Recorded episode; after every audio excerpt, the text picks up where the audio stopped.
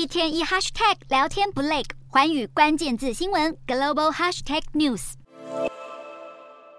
中国近期不断对外释出讯号，想要在乌俄调停当中扮演重要角色。如今，中国国家主席习近平终于和乌克兰总统泽伦斯基通话了。这是乌俄战争发生以来，习近平第一次与泽伦斯基通话。根据中国官媒央视报道，习近平针对乌俄问题强调，对话谈判是唯一可行的出路。泽伦斯基则重申，绝不会以牺牲乌克兰领土为代价来实现和平。此外，中国还打算派出欧亚事务特别代表到乌克兰等国家进行访问，与各方深入沟通，希望透过外交手段解决当前的危机。习近平和泽伦斯基通话的消息公布以后，俄罗斯外交部发言人对此回应表示，确实注意到中方正在为推动协商做出努力，但批评基辅当局仍拒绝谈判。至于其他欧美国家，则普遍乐见乌中领导人通话，鼓励各方透过对话解决冲突。自从前任大使去世以后，乌克兰驻中大使的职位就悬缺至今。而在习近平和泽伦斯基通话后，乌克兰总统府便发布新的人事令，任命前战略工业部长里亚比金为新任驻中国大使。泽伦斯基事后推文表示，相信这次的通话交流以及委派新任驻中大使，将大力推动乌中双边关系。